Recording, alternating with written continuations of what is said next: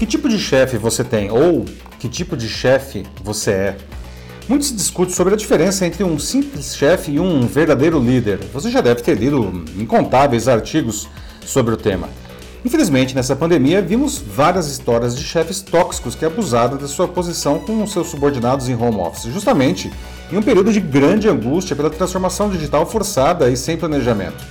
Mas uma pesquisa da Fundação Instituto de Administração, a FIA, divulgada no mês passado, traz um alento sobre as chefias brasileiras. Segundo o levantamento feito com cerca de 150 mil profissionais de mais de 300 empresas de diferentes portes e segmentos no país, os chefes brasileiros são inspiradores, educadores e democráticos. Se isso já era importante antes, agora com muitas equipes trabalhando de maneira distribuída, pode significar a diferença entre um time eficiente, entrosado e feliz e um grupo de pessoas que não consegue produzir juntas. Mas o que faz um chefe ser um verdadeiro líder? Não? Por que não temos mais pessoas assim? Eu sou Paulo Silvestre, consultor de mídia, cultura e transformação digital, e essa é mais uma pílula de cultura digital para começarmos bem a semana, disponível em vídeo e em podcast. Não são só as crianças que aprendem com um exemplo, a gente também. No ambiente corporativo, esse exemplo vem do chefe. Infelizmente, também podemos aprender coisas ruins com um chefe tóxico. A função do chefe é coordenar o trabalho de seus funcionários para atingir os objetivos da empresa. Portanto, quando se é subordinado, você é avaliado pela sua performance individual. Quando se é chefe, você é avaliado pela performance da equipe. Entretanto, a maioria das pessoas assume uma posição de chefia sem ter sido preparada para isso.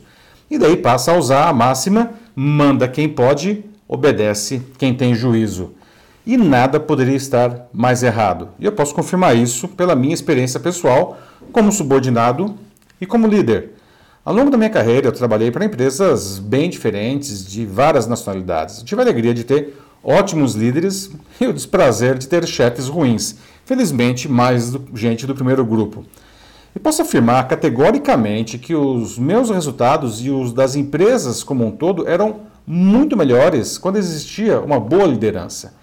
Sabe aquela história da diferença entre o chefe e o líder? Então, o chefe é o que segue a máxima que eu citei agora há pouco. Ele suga o trabalho de seus subordinados como se fosse um parasita corporativo. E nesse cenário, apenas ele cresce porque não dá visibilidade para a equipe. Essa é uma visão míope desse chefe e do chefe dele, que não percebe o mal que está instalado ali. Nessa gestão, o funcionário não oferece o melhor que tem, ele adquire uma postura reativa de fazer só o que lhe mandam. Ele se desenvolve pouco e, caso acabe sendo chefe algum dia, possivelmente vai repetir esse padrão, criando um círculo vicioso em que todos perdem. A pesquisa FIA Employee Experience, realizada há 40 anos, comprova que as empresas com melhores resultados são aquelas que têm verdadeiros líderes nas chefias.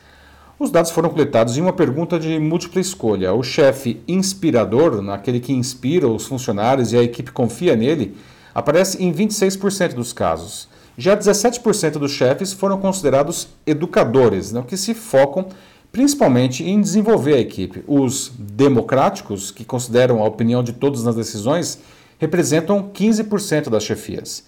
Todos esses são considerados estilos positivos, somando 58% das lideranças nas empresas pesquisadas.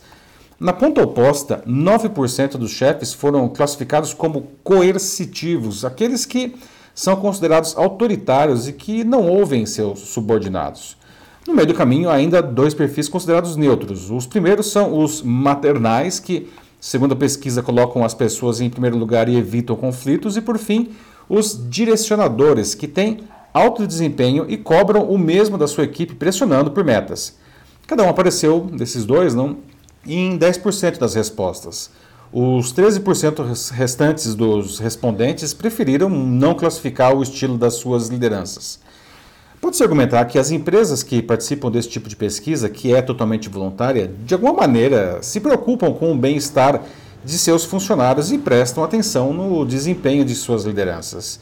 E isso pode fazer com que tenhamos mais bons resultados que a média real de todas as empresas do país, que infelizmente estão longe disso.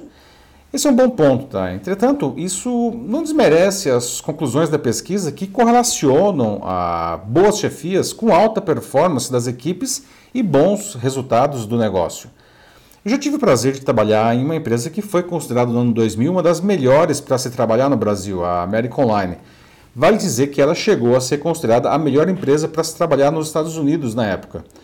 Era praticamente uma unanimidade que aquele foi o melhor trabalho da vida de quem passou pela OL, principalmente a primeira turma que ajudou a trazer o negócio para o Brasil. Não era só pela empresa que oferecia excelentes condições de trabalho e um pacote de benefícios atraente. O principal motivo eram as chefias que se enquadravam perfeitamente nos papéis de educadores, democráticos e principalmente inspiradores. Era uma corrente de energia positiva que fazia com que os funcionários fossem todos os dias para a empresa com vontade de criar um mundo melhor a partir do resultado das suas atividades. Quem não quer trabalhar em um lugar assim? Foi lá que eu tive a líder mais inspiradora da minha vida, que me permitiu conhecer a sua história e descobrir que ela era daquele jeito porque também tinha sido inspirada anteriormente. Foi lá também que tive o meu líder mais democrático, uma pessoa incrível que fazia com que todos oferecessem o seu melhor ao colocar a equipe no centro das decisões. Uma pessoa muito querida que a Covid-19 levou embora há três semanas. Isso nos deixou todos em choque, porque mesmo 15 anos depois daquele trabalho, ainda a gente queria muito bem o cara. Bom, os exemplos desses e de outros bons líderes que tive me ensinaram como conduzir uma equipe. É, quero que quem trabalhe comigo produza não porque tem medo ou porque está sendo pressionado. Não quero que trabalhem apenas por causa do salário no fim do mês. Para mim é importante que façam algo que seja importante para si e para a sociedade, que entendam qual é o seu papel no negócio e por que é fundamental para a equipe.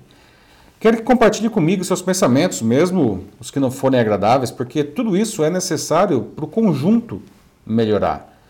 Quando eu finalmente estive do outro lado da mesa, comandando equipes pequenas ou grandes, eu pude fazer isso daí. Em todos os casos, eu colhi os resultados esperados.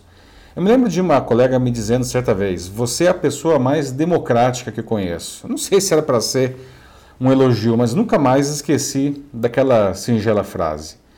Mas nem todos gostam desse meu estilo, principalmente nas empresas mais quadradas em que trabalhei. Isso às vezes era mal visto. Em uma ocasião, um outro diretor veio conversar comigo, na verdade, fazer uma reclamação velada, que meu, departamento era um trem da alegria, foi o termo que ele usou, que as pessoas trabalhavam rindo e se divertindo. Eu perguntei por que aquilo incomodava ele, se a gente estava, em final de contas, a gente estava dando um excelente resultado. E aí que está, não? chefes coercitivos, autoritários, não conseguem lidar com uma equipe com autonomia que trabalha a sua liberdade com inteligência, entregando o que deve sem que alguém os esteja pressionando. Não é de se estranhar que essa empresa, que criou uma posição de liderança em seu segmento ao longo de décadas, não resistiu aos novos tempos e acabou sendo vendida.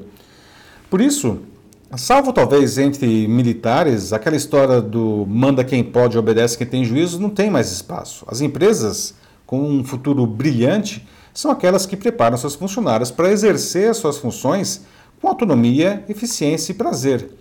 Isso não é um trem da alegria. Ninguém está brincando em serviço, muito pelo contrário. Esse é o caminho para termos menos chefes coercitivos e mais líderes inspiradores. É isso aí, meus amigos. Uma autoanálise. Qual é o estilo das lideranças na sua empresa? Se tiver ali alguém do tipo coercitivo, você está destruindo o seu negócio por dentro. Talvez nem seja o caso de demitir a pessoa, apenas de orientá-la e de inspirá-la. Não sabe como fazer isso? Mande uma mensagem aqui para mim, vai ser um prazer ajudar você nesse processo. Eu sou Paulo Silvestre, consultor de mídia, cultura e transformação digital. Um fraternal abraço. Tchau.